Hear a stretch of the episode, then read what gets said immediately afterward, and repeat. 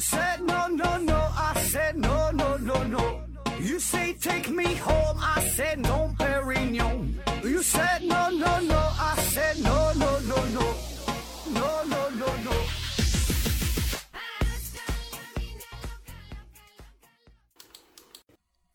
拼命探索，不计后果。欢迎您收听《思考盒子》，本节目由喜马拉雅平台独家播出。今天还是回答听友的问题。第一个问题，超级蜂窝煤提问说：“请问盒子，国外做科普的人呐，这个收入高吗？”说这个国外做科普啊，嗯，这个问题太大了哈。首先，首先就是国外这个国外的国家就很多，对吧？啥叫国外？中国以外的国家都叫国外，是吧？差不多的，差不多得有二百个左右啊。每个国家的情况不一样。然后呢，你说这个收入的高低呀，这是一个相对的概念，对吧？你说一个月赚一千算高啊，一万算高啊，还十万算高啊，对吧？这个指标很难衡量。然后你再说做科普，做科普这个方式呢也很多，呃，有视频的，有音频的，对吧？可以出书，呃，可以写文章啊，可以办这个线上的培训班，可以办这个线下的科普写作训练营。呃，就这个形式多种多样，很多很多。那还有一些呢，就是纯公益性的组织，它也不不止这个赚钱的也有，对吧？那么有的是个人的，有的是这个团体的。所以呢，这玩意儿它没法说呀。你说在国外做科普，这个什么收入高不高？这就像你说你在国外开饭店挣不挣钱一样，对吧？所以这个啥样都有啊。下一个问题，W X L 三二三零四三零提问说。嗯，何子老师，请问呢，这个人类发射出的宇宙探测器飞行的动力和燃料是靠什么提供的？为什么能维持飞呃那么远哈？目前人类发射的飞行器呀，最远的宇宙探测器，呃，飞了多远了？呃，说这个宇宙探测器哈，它这个动力吧，嗯，一方面呢，主要呢就是来自于化学能啊，就我们看到的发射火箭这种方式哈，其实是这个是非常原始的。落后的，对吧？你说用的那么多的能量，你看这个整个火箭，大部分里边装的都是燃料剂和这个氧化剂啊，就发射火箭，然后然后摆脱地球的引力往上飞啊。那么等到飞入到深空以后，主要呢就是靠嗯大质量天体的引力效应，哈，叫这个叫这个引力弹弓效应啊，靠这个引力啊。当然这个是提前算好的轨道。然后呢，然后呢，就是让它这个，呃，自然的，呃，借助这个，呃，大天体的质量哈，可以呢给它带来一部分的动力。那剩下的呢，主要就是靠它自身的惯性了。因为你在这个宇宙当中，它没有什么阻力啊，对吧？如果没有阻力，那就是保持着继续向前运动的这个这个这个状态了呗。呃，那说飞得最远的探测器，这这就是旅行者一号呗，一九七七年发射的啊，到现在已经很多很多年了啊。呃，现在呢仍然还在工作，呃，这个旅行者一号也是传回了很多宝贵的照片啊，给我们带来了很多的资料。那在二零一三年九月十三号的时候，NASA 就宣布说，这个旅行者一号已经是飞出了太阳系啊。嗯，当然，这个太阳系本身这这定义就是存在着一些争议，对吧？你说多大算这个太阳系呀？啊，反正 NASA 是这么说的哈，说飞出了太阳系，已经进入到了真正的星际空间。啊，反正他就这么一说呗。下一个问题，这修日提问说：“请问盒子肾虚是病吗？”啊，这还是定义的事儿啊。你先定义啥叫肾虚，呃，定义一下什么叫病啊？你把这两个事儿你先都定义明白了，然后呢，我们就可以分析这肾虚是不是病了。下一个问题，蜜一刀提问说：“盒子老师最近呢听了原来是这样，讲述了关于时间的节目。”然后想到说，如果算命先生利用时间是一条凝固的河，我们呢只不过没忘记，只不过是没忘记过去，却想不起未来的鱼啊。我们只不过是没忘记过去啊，却想不起未来的鱼。那么这种因果啊，呃，注定这种因果注定是，呃，开展业务怎么办？这没看特别懂啊。你说这意思就是，就是这个咱们不知道未来，但是算命先生知道，对吧？那么这就也挺好啊，他可以很准确的给你算命，给你预测未来了。嗯，其实这个就是对于人生的不同理解方式。有人觉得这叫宿命论啊，就那一辈子已经是注定好的，对吧？只不过呢，我们是不知道啊，但是按这个这个剧本往下走，嗯，所以呢，如果真要是这样的话，那么这个算命先生他可以提前告诉你的未来，也挺好啊。当然，告诉了也没有用哈，你没法改变。下一个问题，无忧四山提问说：盒子你好，啊，我想问问这个航空母舰呢，都是单体船，为什么不做成双体船？双双体船不是更稳吗？呃，说这个双体船的问题啊，嗯，首先咱看看啥叫双体船。那双体船呢，就是那种，呃，两个分离的这个水下的船体啊，然后呢，用一根儿或者或者是一些加强的这个架构哈，给它俩连在一起，就形成了一个一个整体，叫双双体船。然后呢，每个船呢都有自己的都有自己的推进器，都有自己的这个动力系统。嗯，其实简单的理解就是相当于把两个独立的船硬生生的焊在了一起，就叫双体船，对吧？好处呢就是感觉它稳定性更高一些，嗯，舒适性可能也会好一点啊。那缺点呢就是这个结构吧，它稍微复杂一点，特别是中间连接的这个部分嘛，它是比较薄弱的啊。所以呢，这种船它不太适合进行远洋航行，一般呢都是这种短途的这种渡船呐，这种客船呐，对吧？比如说跨跨。江的从这头开到那头，哎，这就是这这种时候用这个双体船比较多。那么说这个航母为啥不用双体船的这种结构？当然就不适合呗。那如果建造航母这么大的双体船哈，首先这个难度会非常非常大啊。这刚才说了，最主要的就是中间的连接这部分，它就是大到这种程度哈，就不结实，很容易断裂。那么在这个小型的双体双体船。上边用这种结构哈，呃，可以增加它的稳定性嘛？再说，但是如果就是太大的话，大到航母这个级别来说，它这个稳定性并不是那么那么重要。而且这个这这这种大到这种级别的船，它本身稳定性它已经是够了哈。所以呢，这个时候双体船的它的优势呢，呃，就表表现不出来啊。而且还咱还说了，它是双体船用的都是双套的设备啊，所以从这个难度上。从这个从这个工艺上，从这个造价上都非常高啊，所以综合的结果就是并不适合呃用在这个航空母舰上啊。下一个问题，猜出学浅，胸无点墨提问说：何子老师你好，请问汪老师的科普写作训练营啊，会不会造成科普界的内卷？我关注了好多科普主播，感觉好多都越来越水了。（括弧包括包括汪老师啊。）嗯，你你你说这几个事儿，我我还是啊没看出什么。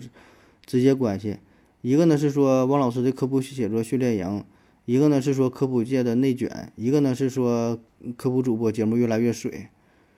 你说这仨事儿他有啥关系吗？你你就就你是觉得，因为汪老师办了科普写作训练营，所以导致科普界的内卷，进而呃科普主播做节目越来越水吗？你你你你是这么觉得的吗？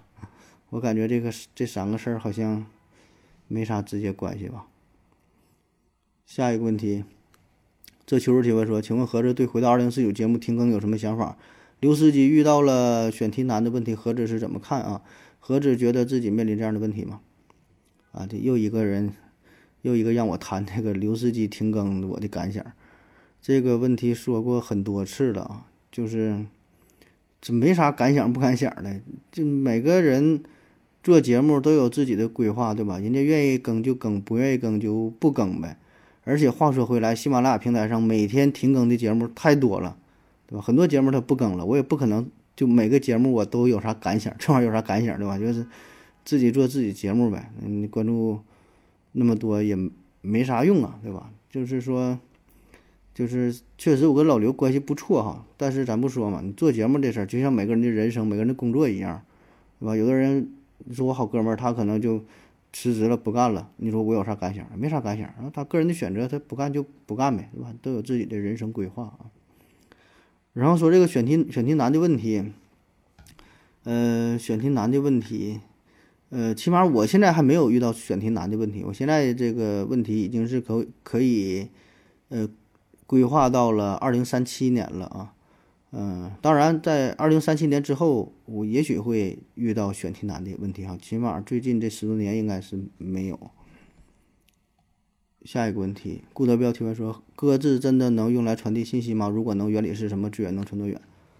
啊，说这个用这个鸽子送信这个事儿啊，这当然是可以传递信息了。这个有很多的例子啊。这个鸽子它怎么传的啊？这个利用啥原理？嗯，主要呢就是地球的磁场，还有个呢就是利用这个太阳光哈，用这个来辨别方向，找到自己的家啊。这个叫鸽子的归巢本性啊，归巢啊就回到家。嗯，但是信鸽它这有一个特点啊，它只能是单方向的。就是说，它它只知道回家啊！你把这个鸽子从家里边带到外边，然后你放这个鸽子，它能飞回家去。但是你把这个鸽子从家里边拿出来，你让它往别地方飞，飞到一个固定的地方，这它不知道啊！它它就是认准了一条路。下一个问题，贴地飞行提问说：何总经常听到有，经常听到说一个人很有爱心，喜欢小猫、小狗、小动物啊？请问？有爱心和喜欢小动物有有很强的相关吗？我不喜欢猫狗，但我觉得我也我也很有爱心。这其实很多这些问题都并不是问题本身哈，而是一个呃逻逻辑性的问题。像刚才提的那么多哈，就说的什么什么两个字事儿之间什么关系啥？我觉得这是一个逻辑的问题啊。就像这个说什么有爱心和喜欢小猫小狗的事儿，呃，有爱心的表现方式有很多种。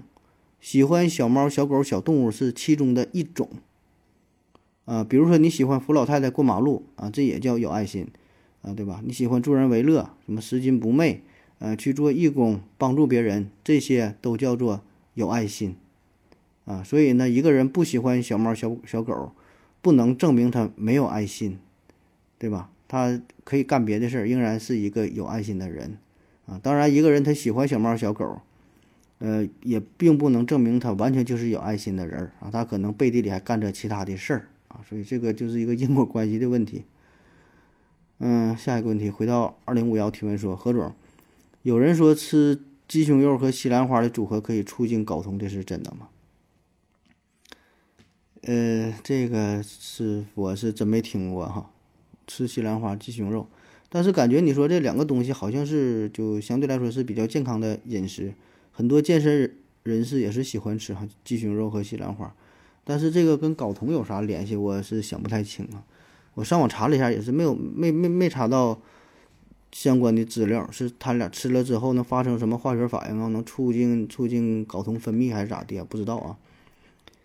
下一个问题，Present from Hell 提问说：何总，为什么人吹的气儿啊是凉的，哈的气儿呢却是热的？说这个吹气儿和哈气儿事儿啊，大伙儿可以试一下啊。一吹，哎，挺凉哈；一哈，哎，感觉手挺湿润、挺热啊。嗯，这咋回事呢？就是具有一定温度的高速流动的气流啊，嗯，对湿润的表面呢会产生两个效应，会产生两个完全相反的效应。一个呢是加速气化。啊，对这个物体表面起到一个降温的作用。另外一个呢，就是直接的热传导啊，对这个物体表面呢会起到一个升温的作用。那么从肺部呼出来的这个气体，实际上呢，它的温度是相对比较高的啊，就本身呢这个是一个高温、相对高温的气体。那当我们吹气儿的时候，你吹的时候，这个速度呢是比较快啊，就加速了气化的过程，对物体表面起到了一个降温的作用，所以你感觉来比感觉起来比较凉。哈气的时候呢，你这个嘴啊张得比较大。这个时候呢，排出的气体，瞬时排出的气体就相对是比较多的啊，单位时间内有更多的气体，它的速度相对是比较小啊，所以呢就起到了一个呃保持温度的作用啊，所以你感觉就是比较热啊。下一个问题，托马斯九八七幺提问说，盒子怎么算出每年降落地球上的陨石大约是四十万吨的？还有地球的质量是怎么算出来的？嗯，说这个。陨石这个事儿哈，每年降到地球的陨石有多少吨？嗯，这个事儿吧，你说这个四十万吨，我不知道你是从哪查的资料哈。我在网上查的数据吧，呃，不一样，各种说法不一样，有的说是几十万吨的，还有多说说说上百万吨的，嗯，不太一样啊。那么具体怎么统计的？我估计这个统计方式也不一样，标准也不太一样，对吧？因为统计方式有的可能是。就是说，比如说画这么一片区域，对吧？画这这一万平方公里，然后看看每年有多少个陨石，然后乘一下地球的面积，啊，或者是其他什么方式，对吧？再有那个入选标准也不一样，因为有很多陨石进入到大气层，最后就被烧没了啊。你是以落到地面的为准呢，还是说进入地球大气层的就都算上啊？对吧？这个标准呢也不一样，对吧？而且这个事儿吧，调查起来也很难啊，因为很多陨石它就落在了人迹罕至的地方，掉到南极了呀，掉到这个海洋当中啊，掉到沙漠里边、草原上，它没有人儿啊，咱可能也不知道。特别是有些陨石它非常小，对吧？咱就给忽略掉了啊。所以这个事儿它统统计起来。呃，确实很困难，没有什么一个统一的答案。然后说地球重量怎么算？哈，地球重量怎么算？这个不是卡文迪许测过吗？测这个地球嘛。下一个问题，鬼手超提问说：何子老师，拓扑学是什么学？啊，拓扑学这个事儿，拓扑学这话题啊，我们之前聊过哈，是一个长篇啊，一个长篇专门讲拓扑学，你可以再听一遍。嗯，简单的说，啥叫拓扑学呢？它就是研究几何图形或者是空间在连续改变形状之后，仍然能够保持不变的一些性质啊，这个就叫做拓扑学。也就是说呀，它更多的呢是考虑物体之间的相对位置关系，而不考虑它具体的形状和大小。比较著名的一个问题就是哥尼斯堡七桥问题啊，这就是拓扑学的一个代表。啊，说这个公园里边有这么好几个桥啊，然后说。呃，让你从其中任意一点出发，恰好呢每个桥都走一次，然后呢回到原点啊，还不重复。问你能不能能不能完成这个任务？那么在这个问题当中呢，就不用考虑这个桥具体的长度和宽度，这不重要啊。重要的呢是这这这几个桥的相对的位置。啊，还有一个呢就是这个四色定理问题哈，就是给这个地图上色这个事儿，我们之前也专门聊过。啊，说每幅地图呢可以只用四种颜色就足够了啊，可以使得有公共边界的国家呀涂上不同的颜色。你区分不同的国家，啊，所以呢，这个里边也不并不是需要确切的考虑到具体的一个国家的形状啊、大小啊，对吧？更多的是考虑这个国与国之间边界的问题。嗯，换句话说，在拓扑视觉当中，字母 C 和 W 是一样的，字母 D 啊和 O 是一样的。啊，如果这个事儿你能理解的话，那么嗯，基本呢就算是初步的了解了拓扑学。下一个问题，这是代码提问说：何子老师，日本的县比市大，为什么不直接把县翻译成市或者是省？这这乐意呗，这就你问翻译去。这个日本的行政划分呢，嗯，最大的一级呢叫都道府县啊，这四个是最大一级，就是这四个呢是相当于平级的啊，都是属于一级行政区啊，是直接隶属于中央的。呃，日本全国呢是有一个都啊，东京都，一个道，北海道，两个府，大阪府、京都府，然后呢有四十三个县啊，四十三个县。其实呢，这四十三个县呢，就相当于咱们的这个这个这个省啊，剩下的那个什么什么都、道府啊，就类似于咱们的呃直辖市啊，就差不多，就是相当于这么一个等级的划分。那么这四十三个县下边呢，就是二级行政区域啊，什么市啊、町啊。什么村儿啊，哎，这些啊。那最开始啊，这个日本呢是跟我们唐朝啊学理学学习了一些呃行政管理模式啊，学习了这个行政区域的划分，嗯，包括什么州啊、郡呐、县呐，哎，这个是咱们唐朝的时候用的这个名儿啊。所以呢，日本也是借鉴了这些名词。那其实我国关于县的这个设立啊是非常非常早的，可以追溯到春秋时期。当时呢是楚国就设立了县啊。你看“县”这个字儿吧，它怎么写的？其实呢，它就是跟这个“悬”悬挂的“悬”哈，这不很像吗？下边插这么一个“心”，这就代表啥呢？原来这个这个领土啊，用特权把它悬起来了，悬挂起来了，放在外边悬起来。那么这个地方是直接由中央派遣长官来管理的啊，搁那儿悬着啊，我我我派人去治理你啊，这就是“悬”。也就是县的意思啊，就这么一个区域，直接隶属于中央啊，所以呢，后来呢又引申出来了其他的一些意思，所以呢，日本呢也是借鉴了这个这个字儿，嗯，当然这个，嗯，县这个字儿哈传到日本之后。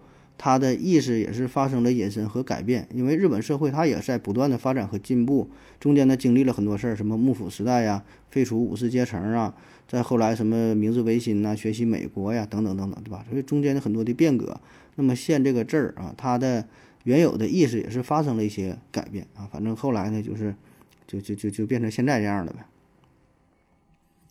下一个问题。嗯，M R T O M 杠 N S 提问说：祝何子老师永远健康、美丽、幸福啊！总听说欧美发达国家手机信号，呃，手机网络其实不如国内好，很多地方没有信号，地铁里面没有数据。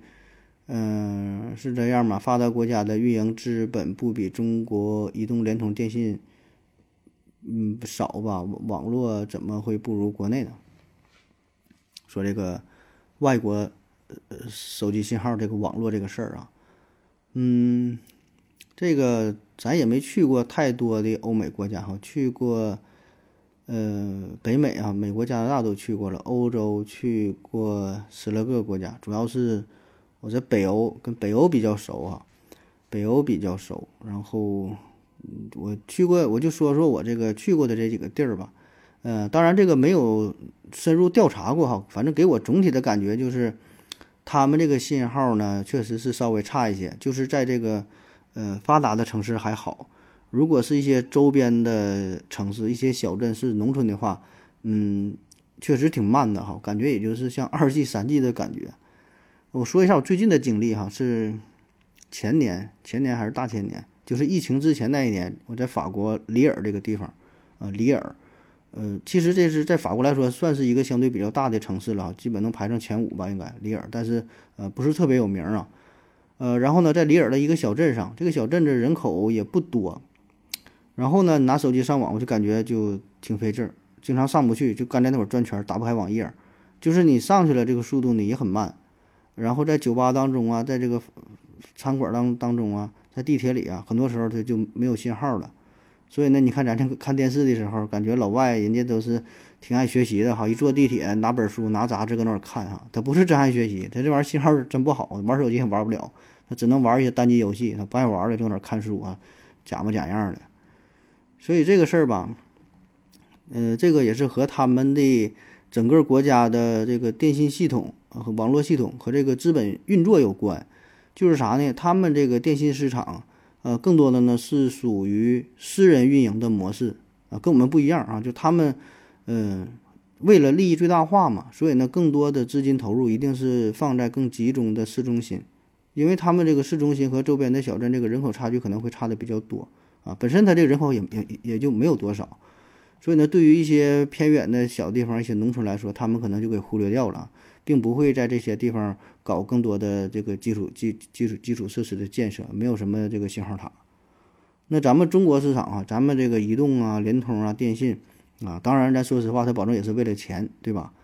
呃，可是呢，对于整体什么频频段的划分呐、呃分配呀、这些铁塔的建设呀、移动网络的布局啊，呃，还是由国家统一掌管布置的啊。所以呢，这个运营商啊，挣钱是一方面儿。同时呢，他也会或多或少的承担一些服务社会的义务，啊，换句话说呢，你在一些比较偏僻的地方，就是你不挣钱，对吧？整个这个村子可能就几百户人家，你也你也得在这块儿整个网，嗯，不整不行，对吧？总理说了，总理让你在这块儿整个网，啊，我提过嘛，确实是提速降费，这话是给谁听的？你敢你敢你敢不这么去做吗？对吧？所以呢，这个虽然也是一个资本市场啊，但是呢，并不是完全的这种。这种这种无序的这种竞争，对吧？嗯，会有一些政治的干预和引导，所以这样呢，导致哈整体的我们的这个网络速度、网络的覆盖啊，我觉得还是挺牛逼的哈，真心挺牛逼的。好了，感谢您各位的收听，谢谢大家，再见。感谢您的聆听。如果您也想提问的话，请在喜马拉雅平台搜索“西西弗斯 FM”，在最新一期的节目下方留言即可。欢迎您的参与，我在这里等你哦。